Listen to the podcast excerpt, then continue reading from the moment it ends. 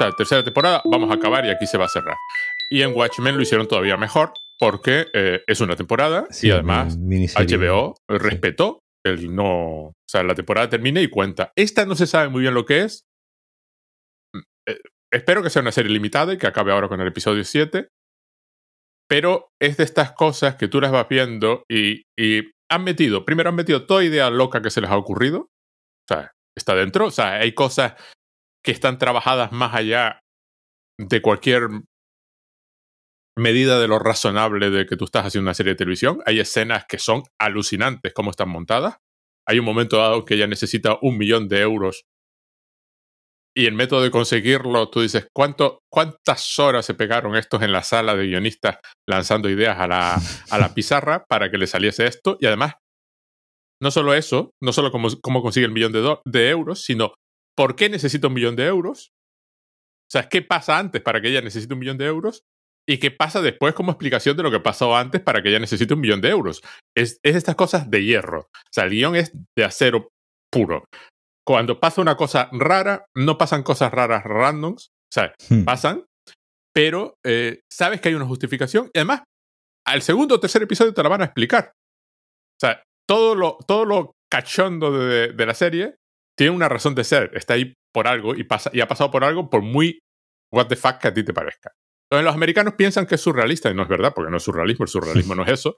Es gamberra, pero gamberra hecha por gente que sabe eh, no ser gamberro por ser gamberro, ¿no? Sino voy a, voy a presentarte el escenario más absurdo que puedo que puedo imaginar, pero además lo voy a, lo voy a anclar en la narrativa de la serie la serie empieza con una chica que en la Francia de 1300 y pico están quemando unos caballeros templarios. Pues ella espera que la, hoguera se apague y les roba pues las calzas estas metálicas de, las armaduras que llevaban. Vuelve con sus, un grupo de, mujeres, entran unos soldados, que dónde está el Santo Grial, que lo queremos, y no sé qué, que, sé, que además sé que sois las zorras de los... Estáis compinchadas con los templarios, las zorras de los templarios las llaman. Y ellas dicen, no somos no estamos compinchados con los templarios, somos los templarios. Se sacan espadas, se cargan a todos los soldados, los soldados se cargan a todas las tías, solo sobrevive una de pelo, de pelo, de pelirroja, y la madre superiora le dice que pues se lleve el santo grial a las hermanas más allá del océano que sabrán qué hacer, cómo cuidarlo. La tía coge el santo grial y escapa. Así empieza la serie, luego se introducen a dos o tres personajes más que no son los principales, tardan en llegar a, a ella. Pues cuatro o cinco minutos después meten una cinta de vídeo en un reproductor y empiezas a ver el principio de la serie. y lo que se ve del monitor es el principio, que tú has visto el principio de la serie. Y, y tú dices, qué tíos, ¿no? O sea, qué, qué, qué ingenio, ¿no? O sea, que. Pues estoy viendo, estoy viendo que hoy es, hoy es el último hoy es el Final de temporada. Sí, sí, sí. Y son, pues, en principio, ocho episodios, una cosa así. Pues, sí, sí, ocho, ocho. Este, y supuestamente es una serie que va sobre la inteligencia artificial. Está Mrs. Davis, que además hace una cosa muy, muy, muy, muy bien, que es que cada país tiene un nombre diferente. Es Mrs. Davis en Estados Unidos, no se explica por qué. Es mamá en España, que tiene lógica. Es Madonna en Italia. Porque en cierto momento pasan a, Italia y viajan por el mundo. Entonces, es de esta serie que va, en teoría, sobre la inteligencia artificial y probablemente lo vaya de fondo en algún momento no cuento más cosas de los what the fuck que pasan porque hay un momento que ya es de ¿cómo te atreves? ¿no? O sea, ¿qué valor hay que tener para escribir este guion, llevárselo a la gente de Peacock y que te digan, vale, toma dinero, hazlo. Porque yo lo hablaba con un amigo, le decía, mira, he visto dos películas eh, muy buenas de ciencia ficción y una de ellas era una que se llama The Artifact Girl, que va de inteligencia artificial, que es una película de ciencia ficción de estas estilo, lo que tú has mencionado alguna vez, el estilo eh, Twilight Zone, ¿no? Tenemos una idea chula, vamos a hacer un guion chulísimo, vamos a meter ideas a mogollón, y básicamente la película consiste en tres personas hablando. esa, esa es la película. Claro, en tres personas hablando, en tres segmentos de media hora que van sucediéndose en el tiempo. Un personaje es veintitantos años cuando empieza la película, es de mediana edad en el segmento intermedio y es un señor mayor, anciano ya a punto de morirse en el último segmento. Pero tú dices, ¿cómo haces eso? Es decir, haces un guion que, que sostiene todo eso y luego la cinematografía de personas hablando en un cuarto, porque además están súper bien rodadas. No te aburres, no está...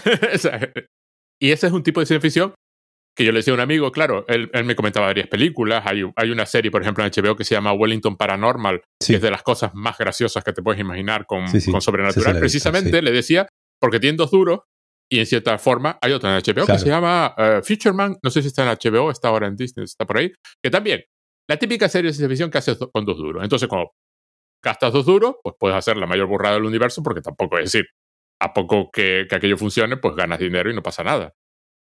Esto, Mrs. Davy, dice, o sea, hubo un ejecutivo en algún sitio que dijo, Sí, Damon, Lindelof y, otra persona que desarrolló el, guion con él, la, serie, quieren hacer esto y les voy a dejar. Hmm. Les voy a dejar un montón de millones. En ese sentido, HBO es más. No, pero eso es eh, Peacock. Sí, bueno, pero. Que es esta. Eh, además, que no está en España, por eso, por eso la pone HBO en España. Sí, claro, eh, pero Peacock ahora mismo es el Sky Showtime, pero ahora mismo están todavía ahí. Está todavía empezando, ¿no? Y entonces te quedas así alucinado con lo que. Porque, claro, esto es una cosa que asocias a, más a la época y a la película que vamos a comentar hoy. O sea, ese tipo de. Ayer lo veía, porque hay, hay un podcast de cine, el que, el, que me gusta, aparte del nuestro, que comentaba. Um, contrataron a Paul Schrader para hacer una película y, para sorpresa de los productores, Paul Schrader hizo una película de Paul Schrader. Claro. Claro, que dice, pero exactamente no sabías a quién contrataba.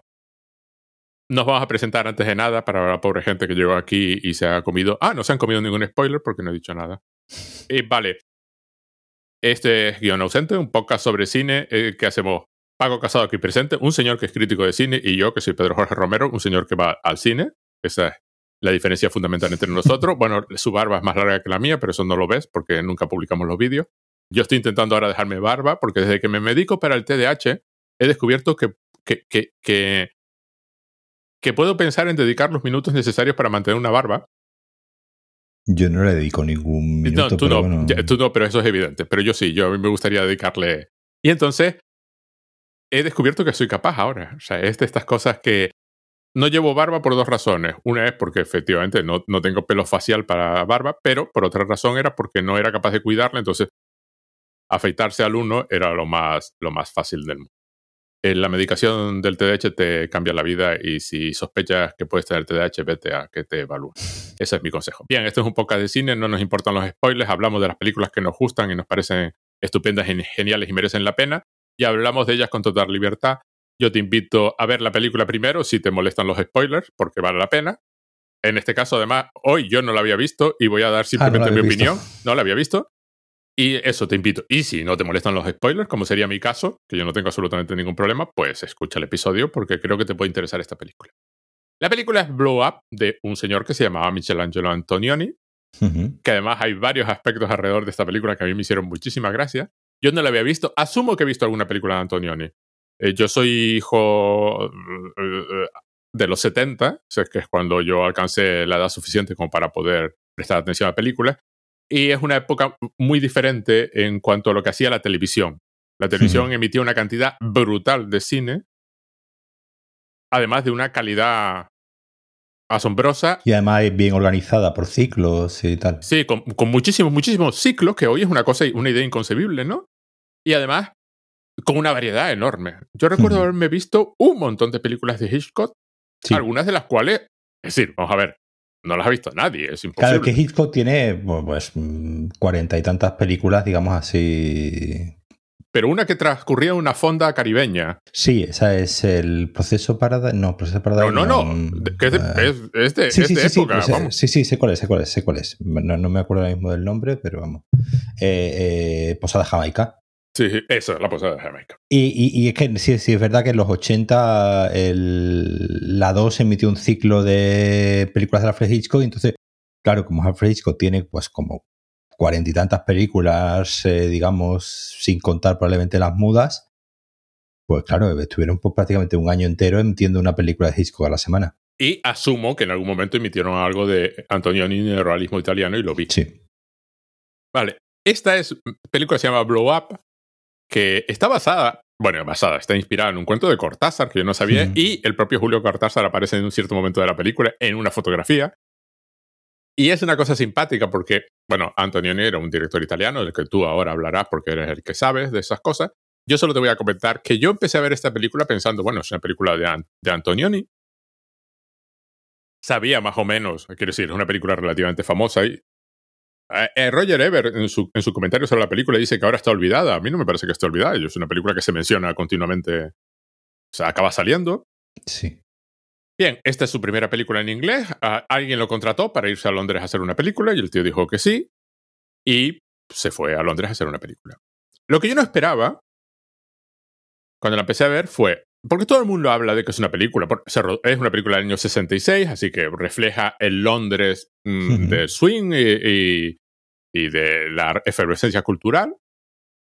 Y bueno, pues de hecho mm, salen una banda relativamente famosa y músicos relativamente famosos, hacen muchas referencias a, la escena de la época. Hay, el protagonista no tiene, eh, ningún personaje tiene nombre, menos un par de ellos secundarios, pero el protagonista pues, es un fotógrafo de moda, interpretado por David Hemmings, que, del cual ya hablamos, hicimos un, otro episodio sobre él, hicimos porque rojo oscuro, bueno, profundo roso, profundo.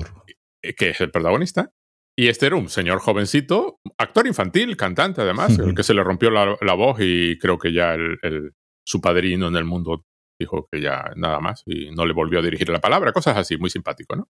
Y interpreta a un fotógrafo que un día, haciendo fotos por ahí, hace fotos, vuelve a su estudio y en una escena genial, en medio de la película, pues empieza a ampliar, ampliar, ampliar las fotografías que tomó en el parque y en cierto momento llega a la conclusión de que la cámara ha captado un asesinato.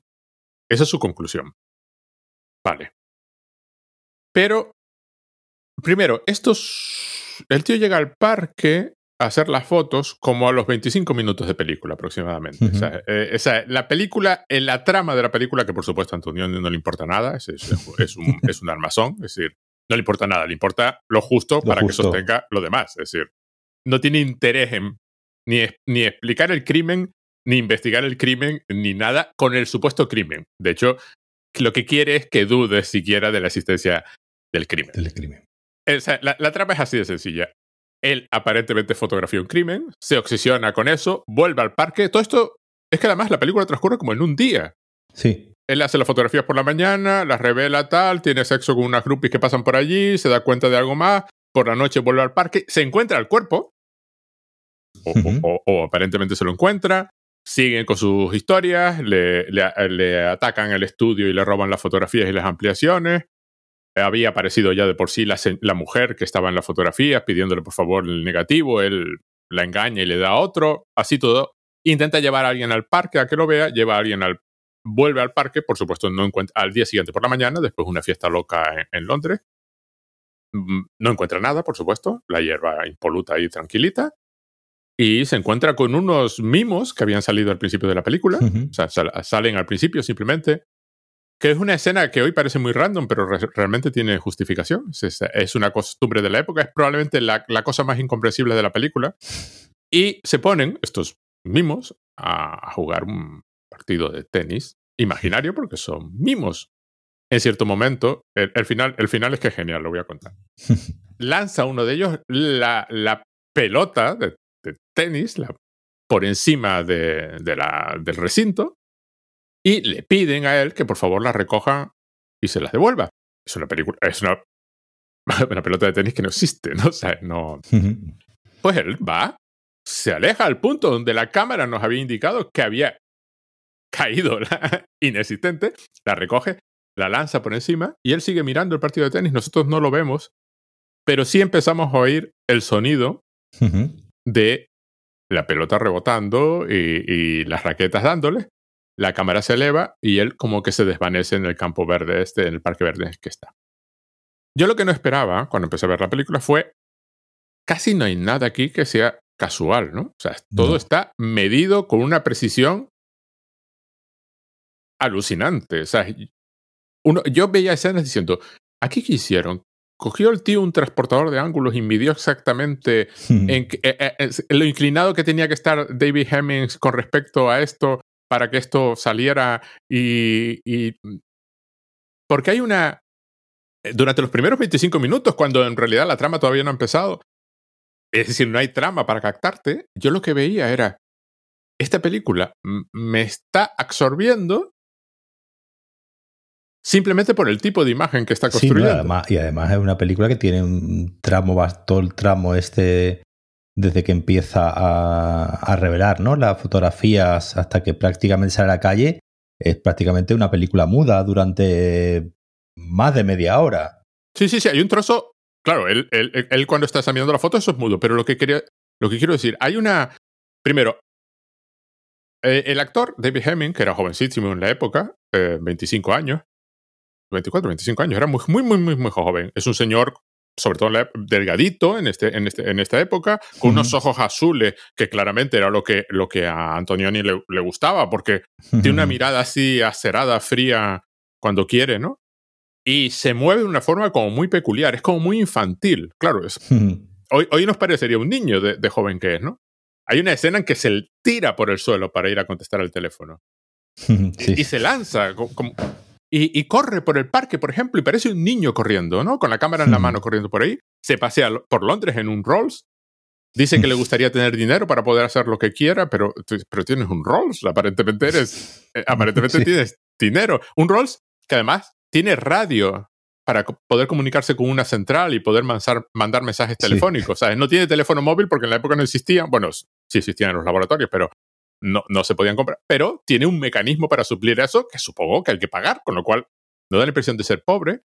Pero durante veintitantos minutos, la película simplemente te está mostrando cómo él trabaja y además empieza saliendo como una especie de, de, sitio chungo para gente sin dinero y trabajadores sin nada.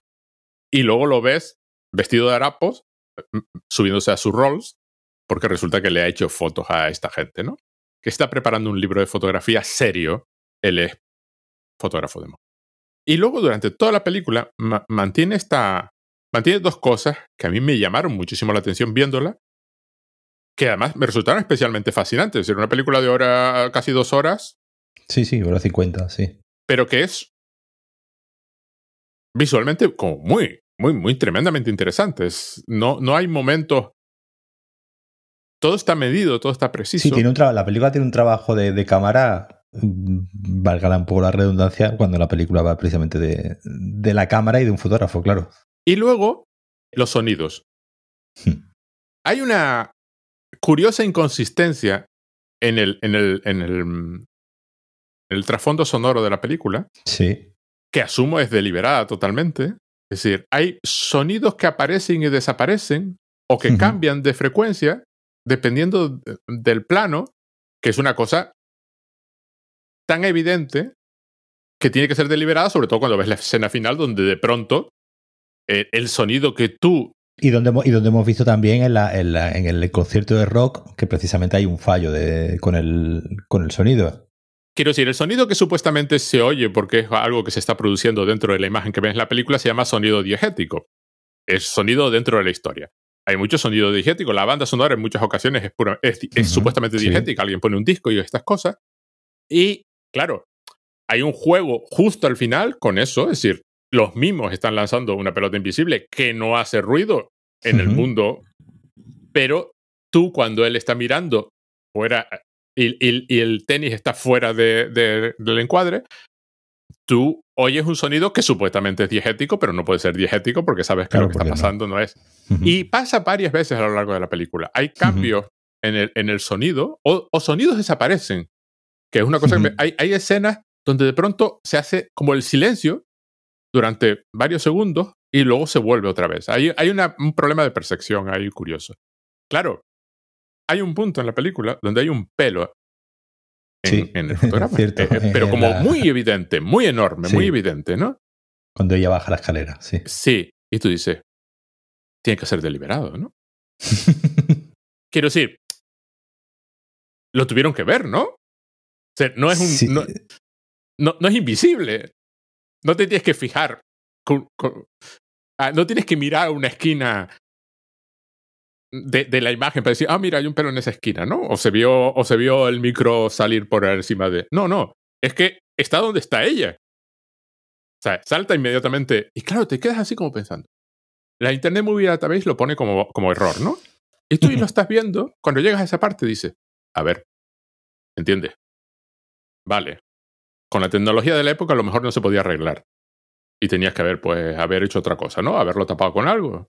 No, simplemente no, o no montar ese plano o simplemente dejarlo y ya está. Sí, y entonces tú dices, es deliberado. O sea, eso está ahí porque decidieron que podía estar ahí. Es decir, no es.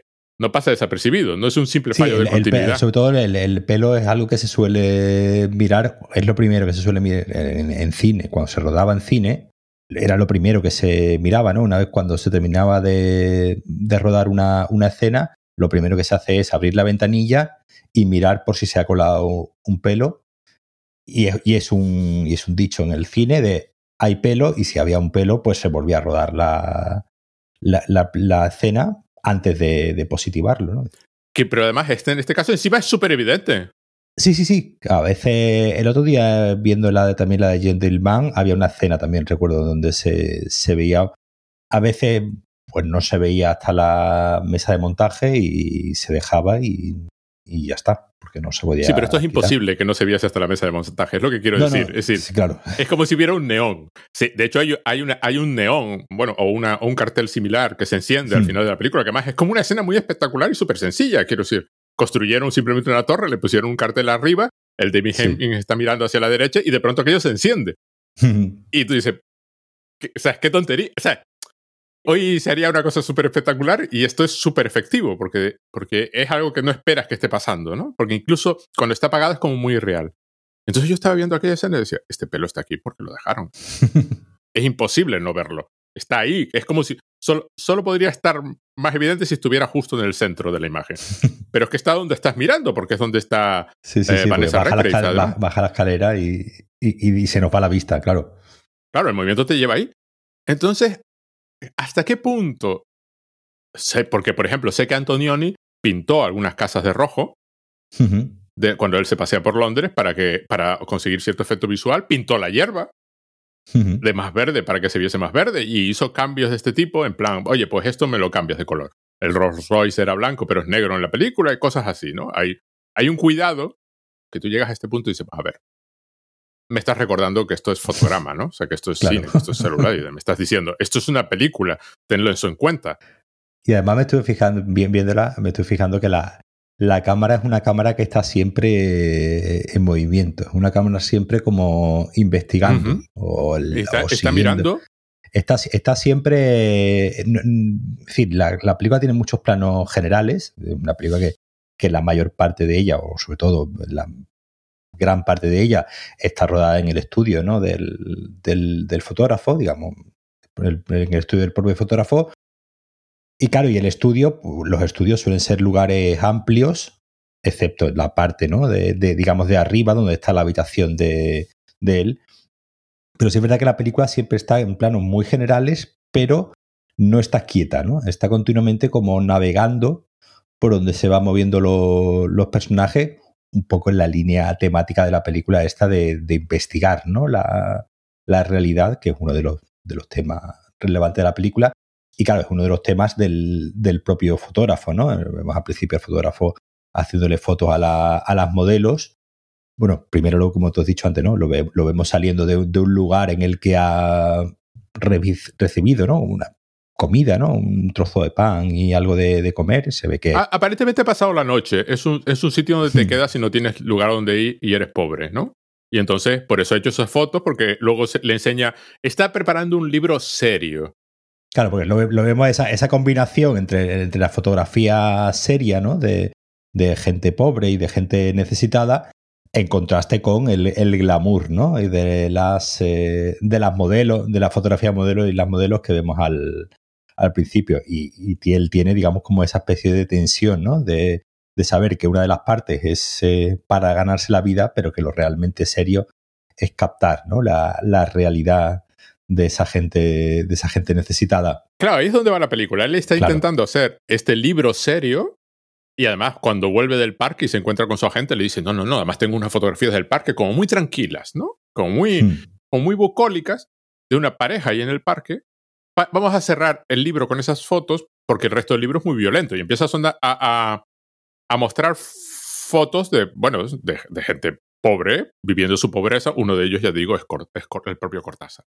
Claro, pero es una realidad que a él no le interesa en realidad. Es una realidad que está usando para el prestigio que ah, se da a entender que es prestigioso como fotógrafo de moda y que es al que llama. Es un tío jovencísimo, con lo cual tampoco cuadra muy bien, pero bueno, vamos a suponer que en tres años hizo un famoso fotógrafo de moda. Además, creo que imita al fotógrafo de moda de la época. Creo que, vamos a que Antonioni se documentó. Sí, sí, sí. sí. Y, habló con todo el mundo y, mandó encuestas a fotógrafos y estas cosas. Un fotógrafo de verdad de la época es el que hace las fotografías que luego vemos en, el libro que él está preparando. Pero ese encuentro con la realidad no es, no es real. Es decir, él está buscando una forma de... Hay una escena muy, muy divertida que está en medio de la película y solo está para demostrarte el carácter del personaje. Y entonces se da a entender que el supuesto asesinato, o lo que él cree ver en la fotografía, es el encuentro real con lo real.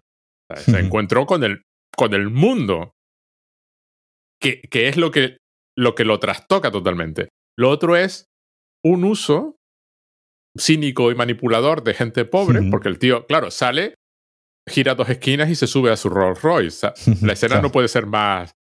Y luego cuando llega al estudio, le dice a uno de sus asistentes que, que queme la ropa que llevaba, que llevaba puesta. Y cuando se la vuelve a encontrar, la coge y se la lleva para tirarla a la basura directamente. y entonces, claro, el, el, lo hace de, de, fábula, porque es. Sí, pues además el tío tiene como una fisicidad, ¿no? A la hora de, de moverse, ¿no? A la hora de, a la hora de andar, que tiene incluso unos, andares de, de persona con, con, ego, ¿no? De persona con. Sí, sí, sí, exacto. De, un tío que no le importa nada. Claro, de un, tío seguro, seguro, de, seguro de, sí mismo.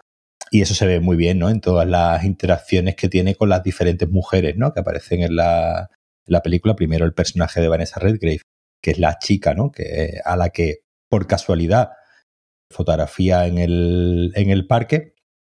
Y después, ¿no? Con las otras dos, eh, con las otras dos groupies, ¿no? Que van a. y que un poco se aprovecha de ella. Claro, es decir, la, las veces que lo vemos a él haciendo las diferentes fotografías, ¿no? Bueno, no lo vemos viendo haciendo la fotografía de los pobres, pero sí vemos los, los resultados. Lo vemos haciendo fotografías a, la, a las modelos, que son posados.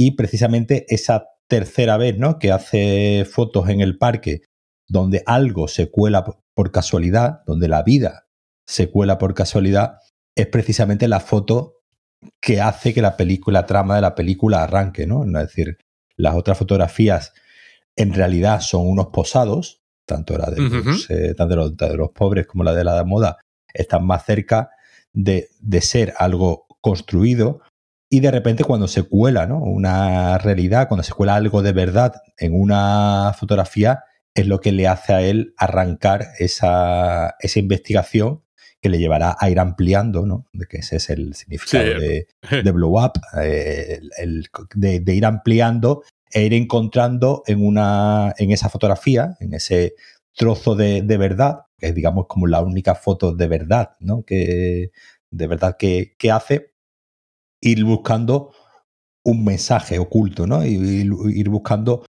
algo que se ha colado en esa fotografía que él no pretendía que estuviese y precisamente esa la idea de buscarle el significado a eso que está que ha, fotografiado por casualidad, pues digamos es lo que lleva a esta escena tan, tan larga donde él va pues ampliando la fotografía primero eh, examinando ¿no? el gesto que ha hecho la, pareja cuando le, cuando le descubre y después descubriendo que había, parece ser, alguien agazapado ¿no? entre los matorrales con una pistola.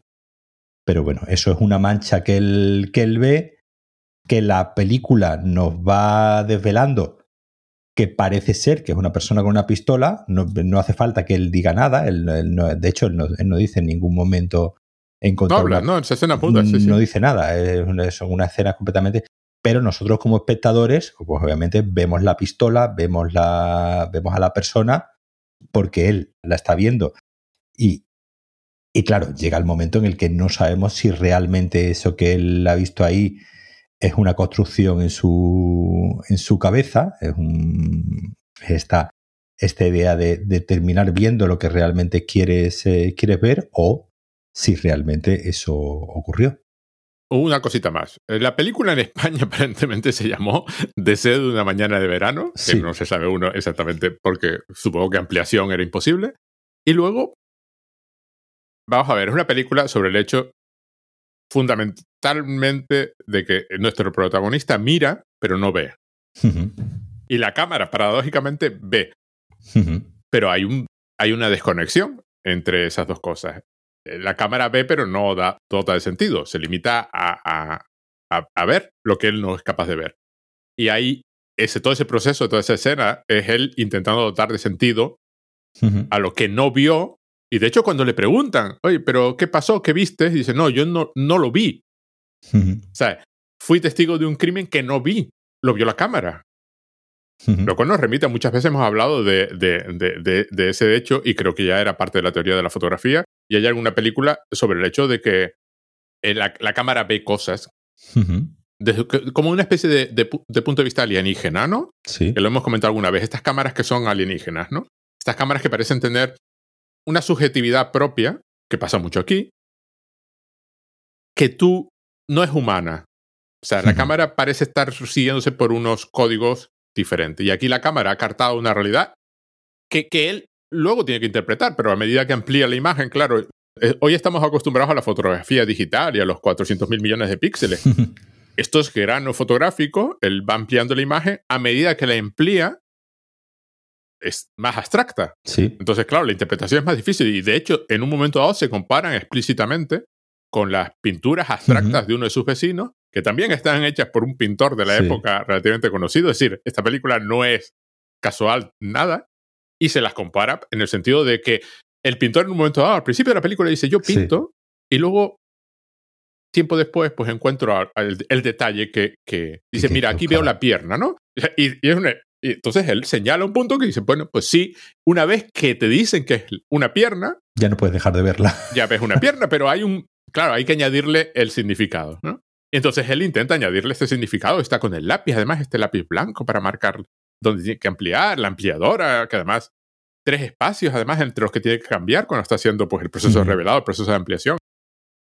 Y entonces, este, con ese, eso, lo que tú acabas de decir, la realidad que se te coló en la imagen, que tú no querías, en lugar de la realidad construida o la realidad que tú manipulas, cuando ella, la primera sesión fotográfica que es con esta modelo que es relativamente famosa, que el tío trata fatal. Sí. Que además decía Roger Ebert, dice, claro, los desnudos, que no son desnudos, esta película fue famosa en su época por los desnudos, que hoy la ves y dice, bueno, pero es que mm. ponga HBO, ¿entiendes?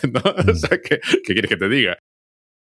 Es lo que en su época causó así sensación y la gente iba al cine a verla porque hay un desnudo frontal de una actriz tal, que bueno, que tú lo dices, parpadeas y, parpadeas y no lo ves. Y no lo ves. Y hoy en día lo que llama la atención, y lo comentaba Roger Ebert también, y a mí me llamó la atención, es lo violenta que es él en el trato con las modelos, a las que manipula como las trata como un elemento más del, espacio del estudio, ¿no? Ah, la escena de Berushka ya deja claro la naturaleza del personaje, ¿no? Cuando, cuando tiene a estas modelos y las está colocando todas como una especie de orden geométrico y, se enfada con ellas y las castiga a cerrar los ojos y quedarse inmóviles. Hay un... Sí, o, las dos groupies, ¿no? Que, que bueno, bueno, pues son groupies a que directamente manipula, ¿no? Para gustarse. Bueno, son groupies porque vienen a que le hagan sí, fotos. vienen a que, le, hagan fotos eh, y eh, se aprovecha de ellas, se acuesta con ellas y después las echa del, del estudio y le dice que ya mañana venir a hacer las fotos. Y mañana no llega, claro. Y entonces, esta, ese contraste entre, entre la realidad y lo que la vida que vive él, la vida de aburrimiento, esta, la palabra esta que usan en inglés y en francés, el ennui, ¿no? muy, muy de Wes Anderson, ¿no? O sea, este tedio vital, ¿no? Él lo tiene todo, pero quiere algo. Este tedio, este tedio vital viene de la. Bueno, bueno, viene, viene es, un tema en el que Antonioni es. Exacto, eso te iba a decir. Que vea, es un tema en el que, en el, que Antonioni es el, maestro, ¿no? Antonioni, tú has dicho antes, ¿no? Que esta es su primera película en, inglés, después haría, haría unas cuantas más y de, hecho rodaría una, una, película en Almería y ¿Ah, todo, ¿sí? Eh, con sí, una el, pasajero con, ah, la con Jack Nicholson. sí. Eh, eh, tiene una tiene una parte final en, en Almería, en el desierto de en el desierto de Almería. Pero bueno, él tiene, digamos, esta trilogía cuadrilogía, que son la aventura, la noche, el eclipse y el desierto, el desierto rojo, que son las, las tres, sobre todo las tres primeras, con las que él se hace pues tremendamente popular en el cine, primero el cine europeo y después en el cine en el cine mundial y son, son tres películas que precisamente tratan este tema, este tema de la alienación y el, y el tedio vital con un fuerte componente existencial. Antonioni era lo más parecido probablemente que junto con, con Berman, que ha estado el, el cine de la, de la filosofía, ¿no? Del, cine hecho, hecho por parte de un... Tú mencionabas, ¿no? Que la película está muy bien construida. Y es una película que parece que divaga, es una película que parece que no está contando nada en concreto y va acumulando escenas, eh, pues, de paseos, ¿no? Y de y de traslados, ¿no? De un lugar a, de un lugar a otro, pero es una película que sabe muy bien, ¿no? Lo que quiere contar. Y en ese sentido, a mí me, es una película que me recuerda, me recuerda mucho a, a Vértigo, ¿no? De, Hitchcock. Y da la casualidad que, que, el propio, que el propio Alfred Hitchcock, eh, bueno, las primeras películas de Antonio son de los, digamos, con las que él se hace famoso, ¿no? La aventura, que es eh, del año, del año 60, y esta es del, 66.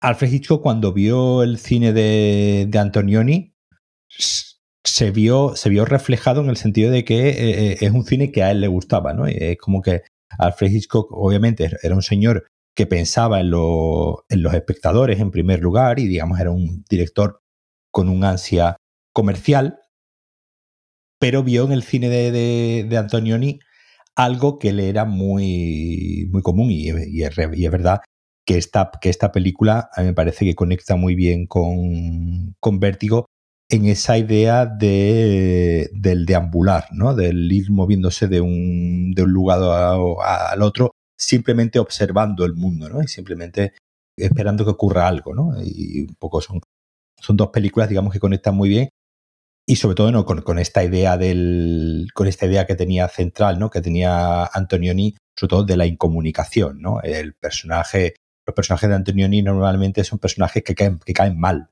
Son, personajes normalmente personajes porque muchas de sus películas no la, sobre todo la, la noche creo que era así se, se, suelen mover no en ambientes además se suelen eh, en ambientes burgueses no y en, en ambientes digamos eh, eh de, clase media alta, ¿no?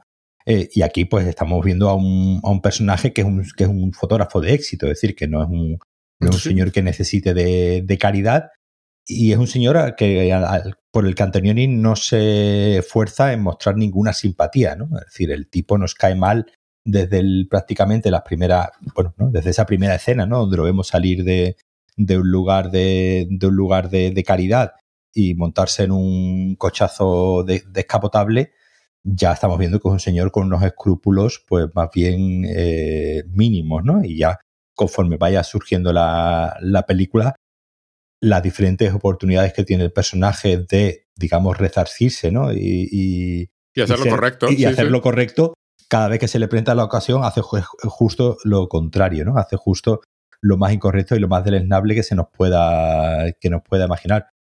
Pero aún así a Antonioni le interesa, ¿no? Le interesa su. Le interesa no, no, no él como personaje, sino obviamente lo que le interesa es su búsqueda, ¿no? La búsqueda, la, la película es una película que hemos, dicho antes, ¿no? Se mueve en esta idea entre la búsqueda de la realidad y la ilusión, ¿no? De lo construido y de lo natural, y de la percepción y de la verdad, ¿no? La, la, la película en esta idea de un, de un fotógrafo siendo capaz de captar el mundo y de construir el mundo con su, con su cámara, precisamente toda su, su obsesión.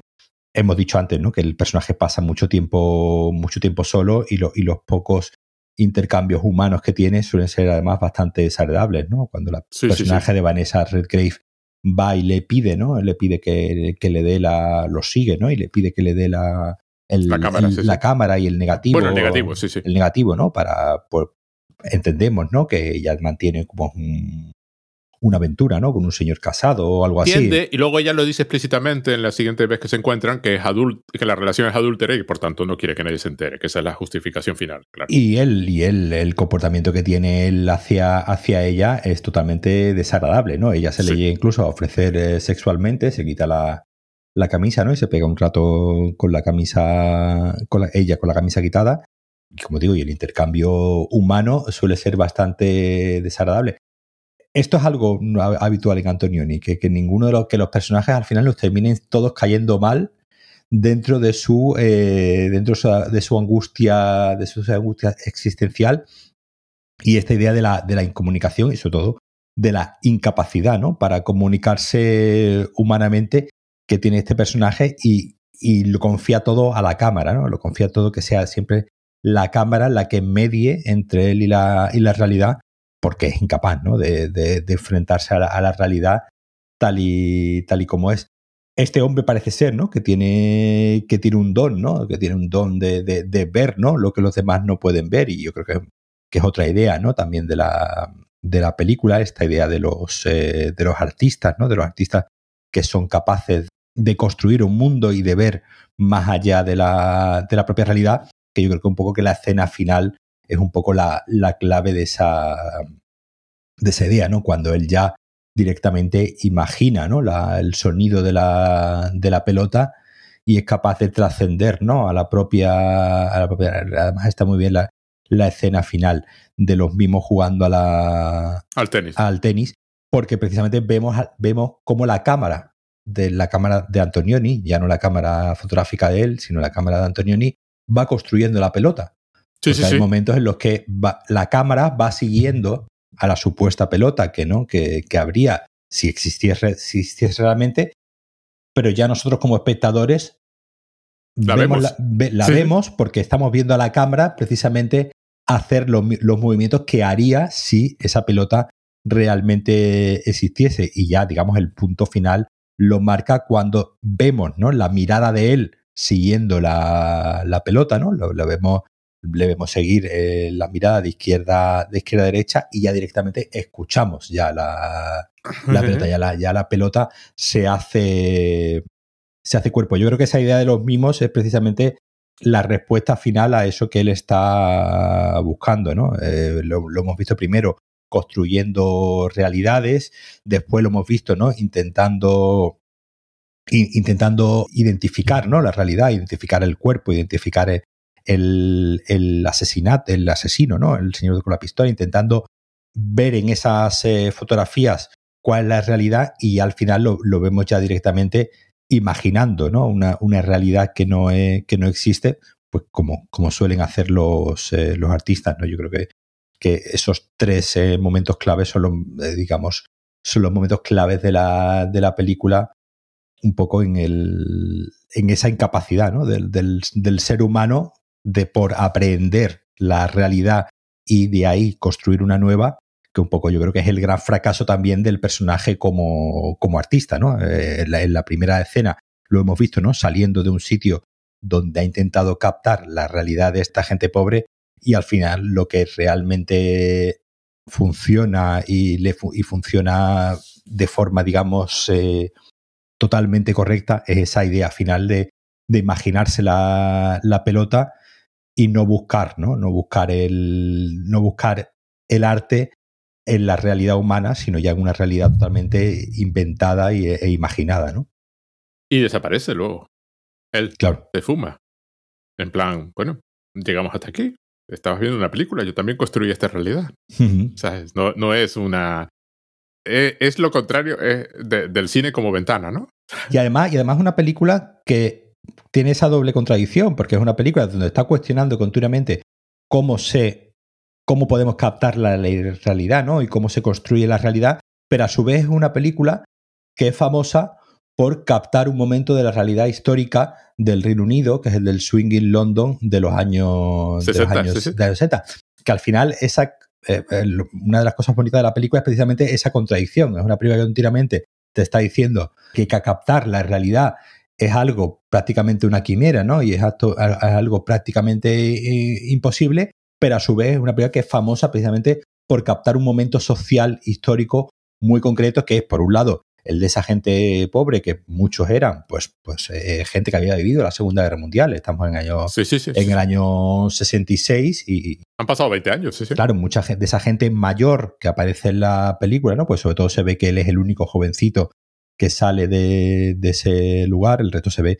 son gente que, que, ha vivido, ¿no? Ya sea de niños o ya sea de jóvenes, han vivido la, la Segunda Guerra Mundial. Él obviamente no, porque él ha nacido ya en otro en otra bueno él, él debía tener cuatro años algo así cuando terminó la guerra pero pero se, entiende que digamos él ya pertenece a una generación a, una, a esa nueva generación que está construyendo un nuevo un nuevo Londres no y está construyendo un nuevo Reino Unido pues lleno de color lleno de gente guapa lleno de música es muy interesante la, escena ¿no? Del, de la música precisamente del, del concierto sí. donde eh, estamos viendo un concierto donde los asistentes están prácticamente muertos.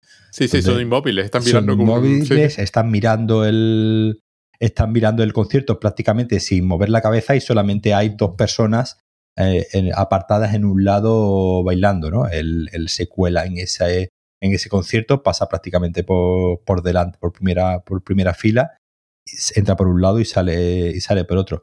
Pero esa idea de ese swinging London, ¿no? De ese, de ese Londres del swing, donde en realidad los personajes están prácticamente muertos. No sé si realmente es que en Londres eh, los conciertos se veían así y solamente bailaban pocas personas o, o realmente eh, eh, Antonioni quería un poco reflejar ¿no? esa, ese, nuevamente esa contradicción entre algo que supuestamente tiene que hacer ser para hacerte bailar y mostrar a esos espectadores totalmente impávidos y prácticamente muertos, ¿no? La escena del concierto es súper es súper curiosa e interesante porque además, vamos a ver, empieza con él, está por la calle y cree ver al personaje de Vanessa Redgrave. Cuando, mm, que no, que no tiene nombre, creo que, creo que en el guion se la llamaba Jane, ¿no?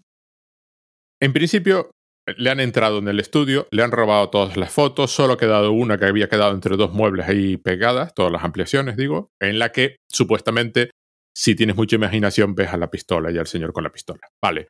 Él cree verla, a ella mirando unos escaparates, pero además la escena está increíblemente bien hecha, porque ella desaparece, pero no tienes claro cómo está hecho la desaparición. O sea, es, claramente está, es muy ingeniosa, pero es un efecto totalmente práctico. Eh, eh, Vanessa que estaba ahí, pero desaparece de un fotograma a otro, pero sin aparentemente ningún corte, sino que es un efecto. Entonces él la sigue que cree que es el camino que ella ha tomado y acaba en este concierto donde eso toda la gente está mirando el escenario en plan estamos aquí mirando el escenario, ¿no? O sea, como, como un coro muerto que no está haciendo nada.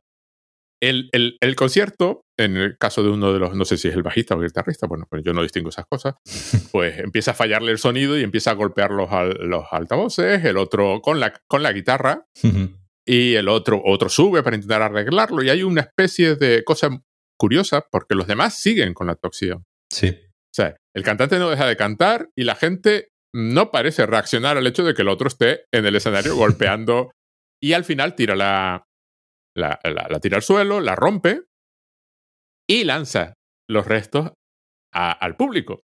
Y es cuando aquello se convierte en un frenesí. O sea, todo el mundo salta a, a, coger los restos de, de, esta guitarra, sobre todo el, ¿cómo se llama? El, yo, le llamo el neck porque es eh, en inglés, pero no sé cómo se llama. Toda esta parte donde, donde tocas en realidad, donde pones los dedos, ¿no?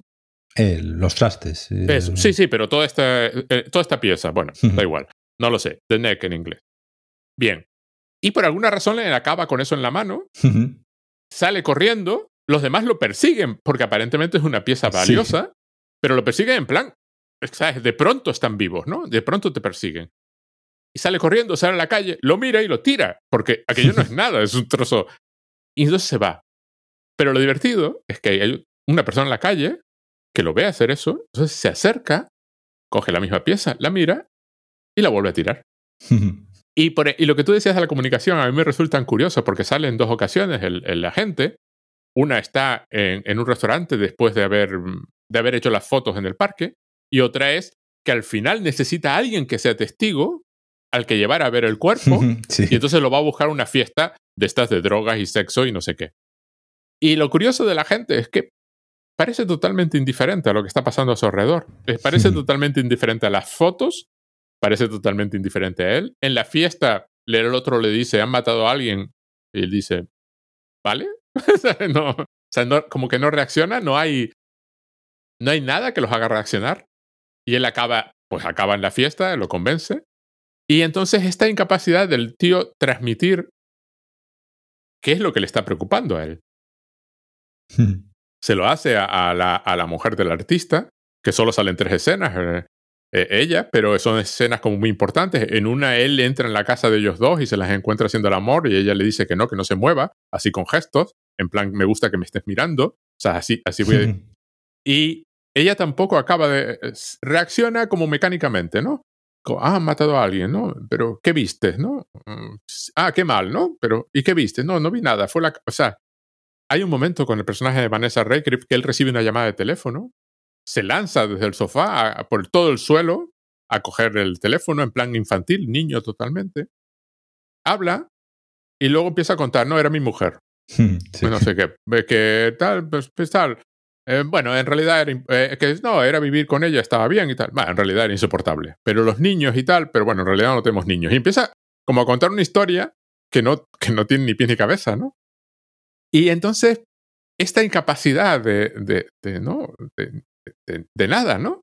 Cuando, cuando... No, no, sabemos si es verdad. Sí, el teléfono, el sabemos que el teléfono suena, pero no sabemos si realmente es verdad que está casado, que no está casado, si tiene hijo no tiene hijo. No, sabemos nada. No, no, pero además él, cuenta, él empieza a hablar, pero claro, ahí está incomunicación fundamental, porque el personaje de Vanessa Redgrave lo que quiere es que por favor le dé el negativo de, una vez, ¿no? Y él la engaña. Y además lo que tú decías, además tiene estos detalles de, de, oye, me estás haciendo fotos en un parque. Claro que es una cosa fea, ¿no? Incluso Quiere decir, yo comprendo que estás en un parque y es un lugar público, pero no sé, claro, no le haces fotos a la gente en lo que parece una situación comprometida. Toda la escena del parque es muy curiosa porque él empieza a subir por una escalera, se mueve de una forma, como ya dije, como muy infantil, va dando como saltitos, es una cosa muy curiosa.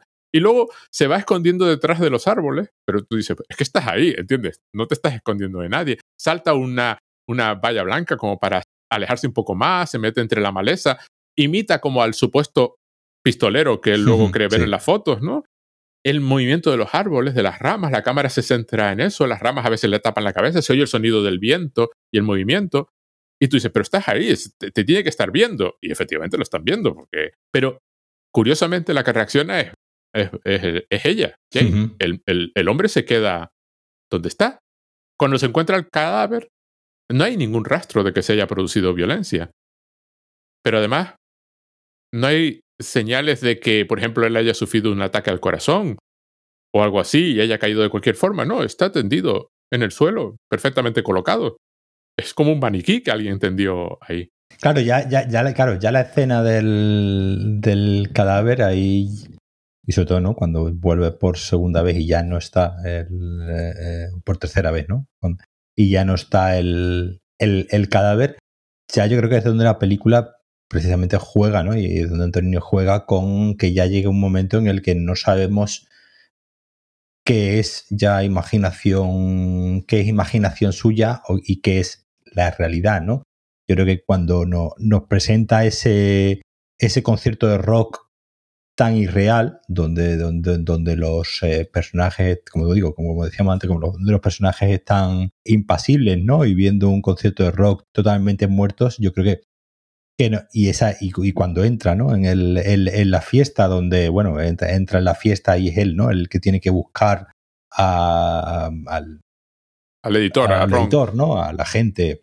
Yo creo que, que, esas dos, que esas dos escenas son un poco donde nos empieza a, a, presentar una realidad. Claro, en, en una es el concierto de rock, donde está simplemente mirando el concierto de rock, y en la otra es una fiesta donde todo el mundo se está drogando, ¿no? Es decir, lo vemos, ¿no? Los vemos parece todo menos una fiesta. No parece que haya nadie realmente divirtiéndose. Eh, claro, sí, los, vemos eh, fumando porros, ¿no? Pues vemos, vemos la marihuana, ¿no? Y los vemos eh, que están. Y precisamente yo creo que, que pues está esa idea de, pues, las drogas, ¿no? Como un manipulador de la, de la percepción, ¿no? Llega un momento en el que ya la percepción en general de la película ya empieza a estar distorsionada y lo que estamos viendo ya no sabemos si es eh, fruto de la realidad o es fruto de la imaginación del propio personaje, porque claro, precisamente son dos contextos, el del, el concierto y el de, la, el de la fiesta, donde hay algo raro en las dos, las dos escenas. No son, no son unas representaciones realistas ¿no? de, un, de un concierto donde lo lógico sería que todo el mundo estuviese más o menos bailando o más o menos moviéndose al ritmo de la, de la música. Y en la fiesta, pues fuese un lugar donde se lo estuviesen pasando bien de verdad y no, pues, digamos, completamente ausentes y ajenos, ¿no? A, todo lo que les, eh, a todo lo que les rodea. Yo creo que, que, en ese, que en ese tramo final es donde Antonioni ya nos empieza a hacer eh, dudar de que esa, de poco respondiendo, ¿no? A toda la pregunta que hay, que hay en la película, ¿no? Sobre qué es lo real, ¿no? Si las fotografías de los pobres y las fotografías de los modelos y la fotografía captada por casualidad. Eh, yo creo que no, precisamente en ese tramo final ya lo, lo que hace es precisamente jugar ¿no? con, con, con, nuestras expectativas y que ya todo parezca estar fuera de sitio, ¿no? Ya todo ya, ya un toque, digamos, surrealista en el sentido de, del surrealismo tal y como es, ¿no? Que precisamente que haya siempre algo reconocible, eh, algo reconocible, pero de otro modo, ¿no? Pero, de, pero de, de, otra, de otra manera. Y yo creo que ya ese, como digo, ese, tramo donde todo se va presentando ya y, la realidad, ¿no? Parece que se va desmoronando, ¿no? Y cuando ya él vuelve, vuelve a donde estaba el cadáver, ya no está el, el cadáver, entonces ya nos hace dudar si realmente hemos visto o no hemos visto, él ha visto o no, o no ha visto el, el cadáver. Yo creo que forma parte un poco ya de toda esa distorsión de la realidad que del engaño, ¿no? Que al final es uno de, de los temas, ¿no? También de la, de mm. la película, de cómo, de cómo el engaño, primero un poco por, por ingenuidad, ¿no? Eh, primero por, por, ingenuidad, después eh, eh, por un poco, de un punto casi filosófico, ¿no? Cuando está él ampliando y acercándose, ¿no? Cada vez más a la realidad y conforme se va acercando más a la realidad, se va distorsionando cada vez, cada vez más, ¿no? Y se va volviendo cada vez más abstracta hasta esa ya fase final, digamos, prácticamente de acercarse a, la realidad de forma artística y con imaginación, ¿no? Hay una especie de viaje, ¿no? Entre la ingenuidad y, la, y la imaginación, un poco pues, en esta idea infantil, ¿no? Que tú antes comentabas, que desemboca en lo, pues, simplemente artístico, ¿no? Que sería, pues, digamos, esa, esa escena final donde ya se imagina, ¿no? La, la pelota. Por eso es una película muy bien, muy bien construida dentro de su dentro de su aparente divagación, ¿no? Una película que parece que, está con el personaje simplemente dando vueltas, ¿no? Cuando va al, al, al, a la tienda, ¿no? De antigüedades. Bueno, lo de la tienda de antigüedades es maravilloso, lo podemos discutir largamente. Va una, él va a una tienda de antigüedades, ¿no? Buscando bueno, primero buscando inspiración. ¿no? esa es la impresión inicial, que está buscando Paisajes. Está buscando paisajes, está buscando inspiración, ¿no? Para, su, para sus fotos. Y el, ese, el, el, anticuario, ¿no? El señor que está allí atendiendo directamente se niega, ¿no? Casi se, niega en rotundo a, a, atenderle y le pregunta si tiene alguna algún paisaje y le dice que no y tiene justo uno, uno enfrente, ¿no?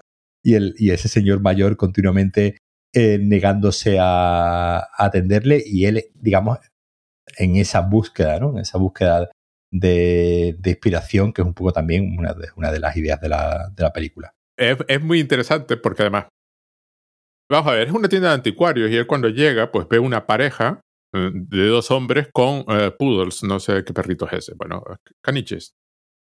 Entonces, la cámara los mira y tú dices, es un detalle interesante. O sea, es, claramente es un detalle irrelevante e interesante porque la cámara los mira y porque él los está mirando, ¿no? Porque él los mira en plan significativo, ¿no? Esto es un elemento que quiero recordar. Va a la tienda de anticuario, da la impresión, habla con este señor, da la impresión hablando, le pregunta si es el dueño, cosa curiosa, sí. por lo que viene después, y tú esperas que ese señor sea el dueño. Es decir, las tiendas de anticuarios normalmente no tienen empleados, eh, eh, sobre todo esto, que es una tienda de barrio lejano, está, está, cerca, está no está en el centro de Londres. Es un barrio, se da a entender que él hace un camino relativamente largo para llegar ahí y es una zona medio industrial, medio trabajadora, medio no sé qué. Hmm. Él se va, hace unas fotos de la, del, frente de la tienda, es cuando pasa todo el parque, se va, hay un parque al lado, él se va al parque, vuelve y vuelve a entrar en la tienda esta de anticuario. Por supuesto, el anticuario, como tú decías, le niega todo, o sea, le niega que le niega que tengamos paisaje. Y él empieza a quitar bustos, los baja y hay un paisaje justo ahí. O sea, hay un, hay un cuadro de un paisaje, ¿no? Y cuando vuelve, habla con la dueña de la tienda, que es una chica jovencísima, que quiere vender la tienda. Y claro, hay, hay un juego aquí de contrastes curioso, porque el que parece por su aspecto visual, que es el dueño de la tienda, correcto es el que, tú esperarías, resulta no ser el dueño de la tienda, que, que, el dueño de la tienda es una chica jovencísima, pero jovencísima, jovencísima, debe ser más joven que el personaje, que, que el actor, que, que, David Hemmings. Y hablan sobre el hecho de que ella quiere vender la tienda y la está vendiendo y que si su agente, su representante se puso en contacto con ella, no sé cuánto sé qué, ella pide no sé qué, pa, pa, pa, pa, él se va, en plan, bueno, pues hemos terminado. Ve una hélice de barco y dice, ¿cuánto vale? Mm, creo que le pide ocho libras, una cosa así, y la intentan meter en el Rolls Royce. El coche. Y es una hélice de barco descomunal. Y él la mete en el Rolls Royce y ella le dice algo así como, pero ¿qué, qué haces? No es, no, es un, no es un camión de transporte.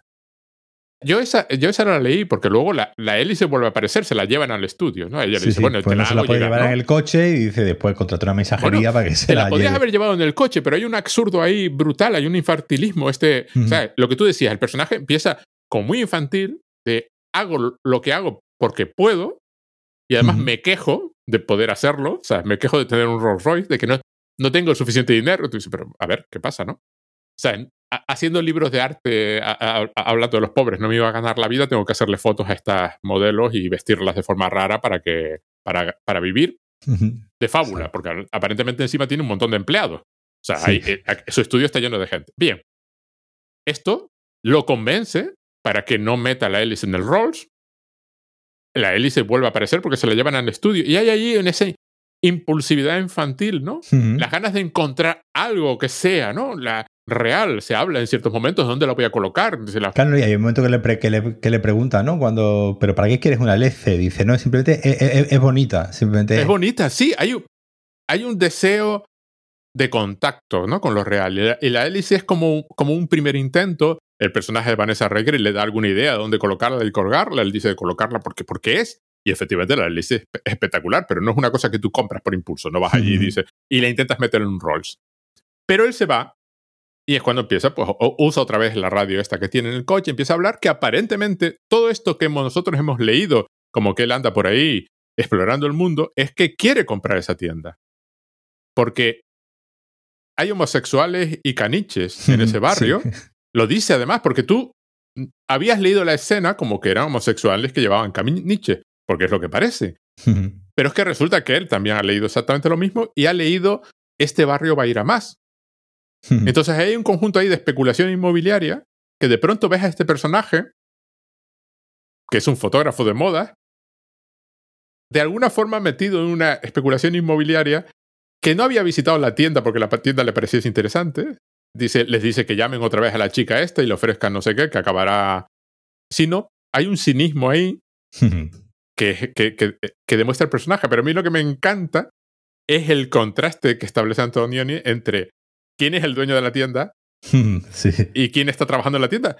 Porque él da a entender en la conversación por la radio esta que sabe perfectamente quién es el dueño de la tienda. Ya sabía que ese empleado no era el dueño de la tienda. Y lo dice, esta, esta zona va a ir a más. Es un barrio, pero va a ir a más porque ya hay homosexuales y caniches en el barrio, ¿no? Entonces, esta manipulación de la gente, ¿no? Este, este, en la primera escena con Berushka, que es una modelo de verdad, a la que ha hecho esperar una hora, que es una tía que con otro, o sea, se da a entender, si hubiese levantado, si hubiese ido y, te aguanta. cuando la vemos primero, está reflejada en un, en, un vidrio o en una lámina de algún tipo y, y luego dice, además llevo una hora esperando, tengo prisa porque encima me voy a París, ¿no? Sí, sí. Esta escena que, que, es casi de violación, de, de, de, de, él haciéndole fotos, ¿no? Consiguiendo que está imitando a un fotógrafo de la época. Y uno no puede evitar pensar que esa escena de él con Berushka se le pone encima, se le acerca la cámara a la cama, a la cara. Es el modelo para todas las escenas de fotografía desde entonces, porque la, hemos visto mil veces, esa misma. Y cuando se la encuentra otra vez en la fiesta, él dice, pero no estabas en París. Dice, estoy en París. Estoy en París, sí. y, entonces... Toda esa parte final ya directamente, eh, yo creo que está, hecha aposta para directamente, digamos, desconcentrarnos en el sentido de, que perdamos ya totalmente el, pie con la realidad, ¿no? Y, esa, esa contestación que ella le da diciéndole que no, si yo en realidad estoy en París, no estoy aquí, eh, es precisamente para añadir más confusión, más confusión todavía a todo, a todo ese, a todo, a todo ese tramo. Y como, y como decía antes, en una, en una película precisamente que se le ha, como cuando hablábamos el otro día de la película de Derek Jarman, ¿no? Que, que captaba, ¿no? La, una, una, parte sociológica, ¿no? Del, del, Londres de los años 70. Esta es una película que, que precisamente crea una serie de, de iconos, ¿no? La, la, de hecho, la portada, ¿no? La, bueno, el cartel, ¿no? El cartel de la, de la película fue esta imagen, ¿no? Del echado encima de... Sí, sí, sí. ¿no? El echado encima de, de, la modelo, haciéndole fotos y, se convirtió, ¿no? En un, en un modelo de cómo son los, fotógrafos de moda, ¿no? Y creó un poco el mito, ¿no? Del, del el paparazzi, que es, un, que es un término que no viene de Antonioni, que viene de, de Fellini, pero bueno, un poco los dos, eh, los dos italianos, Fellini y, Antonioni, creando precisamente dos películas. En, eh, la otra era... Mm, la de, la de ocho, y medio, no, ocho y medio, ¿no? No, ocho y medio, era. Uh, la vida. Paparazzo se llamaba el personaje, sí. ¿no? Por eso de, de ir paparazzo. La, la, uh, ay, ¿Cómo se llamaba la película? Joder. Bueno, ya lo buscaremos. Uh, de todas formas, eh, por ejemplo, un comentario rápido. Es que esa escena del fotógrafo sale en, en, la, en la, película de Satoshi Kon que comentamos, Perfect Blue. Mm, claro. Es exactamente la misma escena. Crea un modelo. Mm, la Dolce Vita. Eso, la Dolce. La Dolce Vita, el personaje de Marcelo Mastroianni era un, periodista que iba con un, con un fotógrafo llamado Paparazzo y de ahí viene, ahí viene el nombre Paparazzi, ¿no? Y entonces es bastante, bastante curioso, ¿no? Que eso, que sean precisamente dos, eh, dos italianos los que creen, pues, dos de los grandes mitos, ¿no? De, de, la fotografía y de los fotógrafos, que por un lado el nombre y por otro lado esta, esta imagen, ¿no? Del, del fotógrafo como alguien que parece que está haciendo el amor, ¿no? Con la modelo. Eh, más violencia que otra cosa. claro, claro eh, eh, por, la cosa empieza, la cosa empieza, digamos, más cariñosa y como, como mencionábamos antes, se va violentando, ¿no? Cada, cada, cada vez más. Al principio pensamos, ¿no? Que esto que está haciendo él, digamos, es como una, una performance, ¿no? Este, este, juego de seducción entre el fotógrafo y la, y la modelo y es un, es un juego de seducción que cada vez se va tornando más violento y precisamente la película no tiene, no tiene miedo precisamente en captar esa, esa, esa violencia que yo creo que eh, ya es definitiva ¿no? en, la, en la escena en la que él directamente se aprovecha ¿no? de, las dos, eh, de, de, las dos chicas que al principio se niegan, ¿no? A, se niegan, pero digamos, saben a lo que van, porque precisamente es una, es una cosa que, que, atraviesa todo el cine de Antonioni. Es un señor que, como decía antes yo, no se preocupa precisamente que te caiga bien ninguno de los personajes de sus, de sus películas y es, sería una tónica antes en las películas de, de antes que mencionaba y en las películas de después. Es decir, es, una, es un señor que demuestra, digamos, muy poca eh, simpatía ¿no? hacia, hacia, los hacia los protagonistas y hacia el ser humano en general. Y esta película pues es ejemplo en el que y David Hemmings ahí hace un papel un papelón. perfecto en que sea un tío que nos cae mal y, y, que sea muy antipático. Porque para empezar, tiene dos aspectos muy llamativos.